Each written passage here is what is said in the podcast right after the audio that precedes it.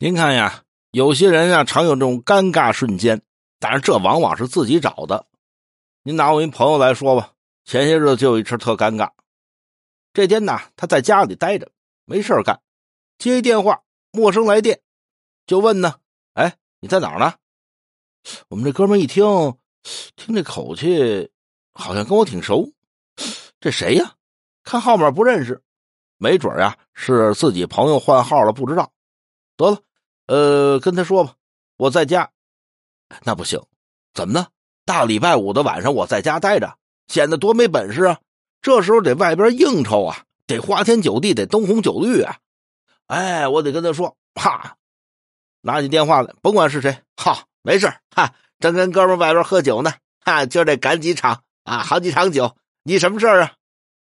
这哥们听完了，愣了半天啊，您不在家呀？嗨。那给您送那饭我搁门口了，您刚才点那晚饭呢，哼，给您送到了。哎，对。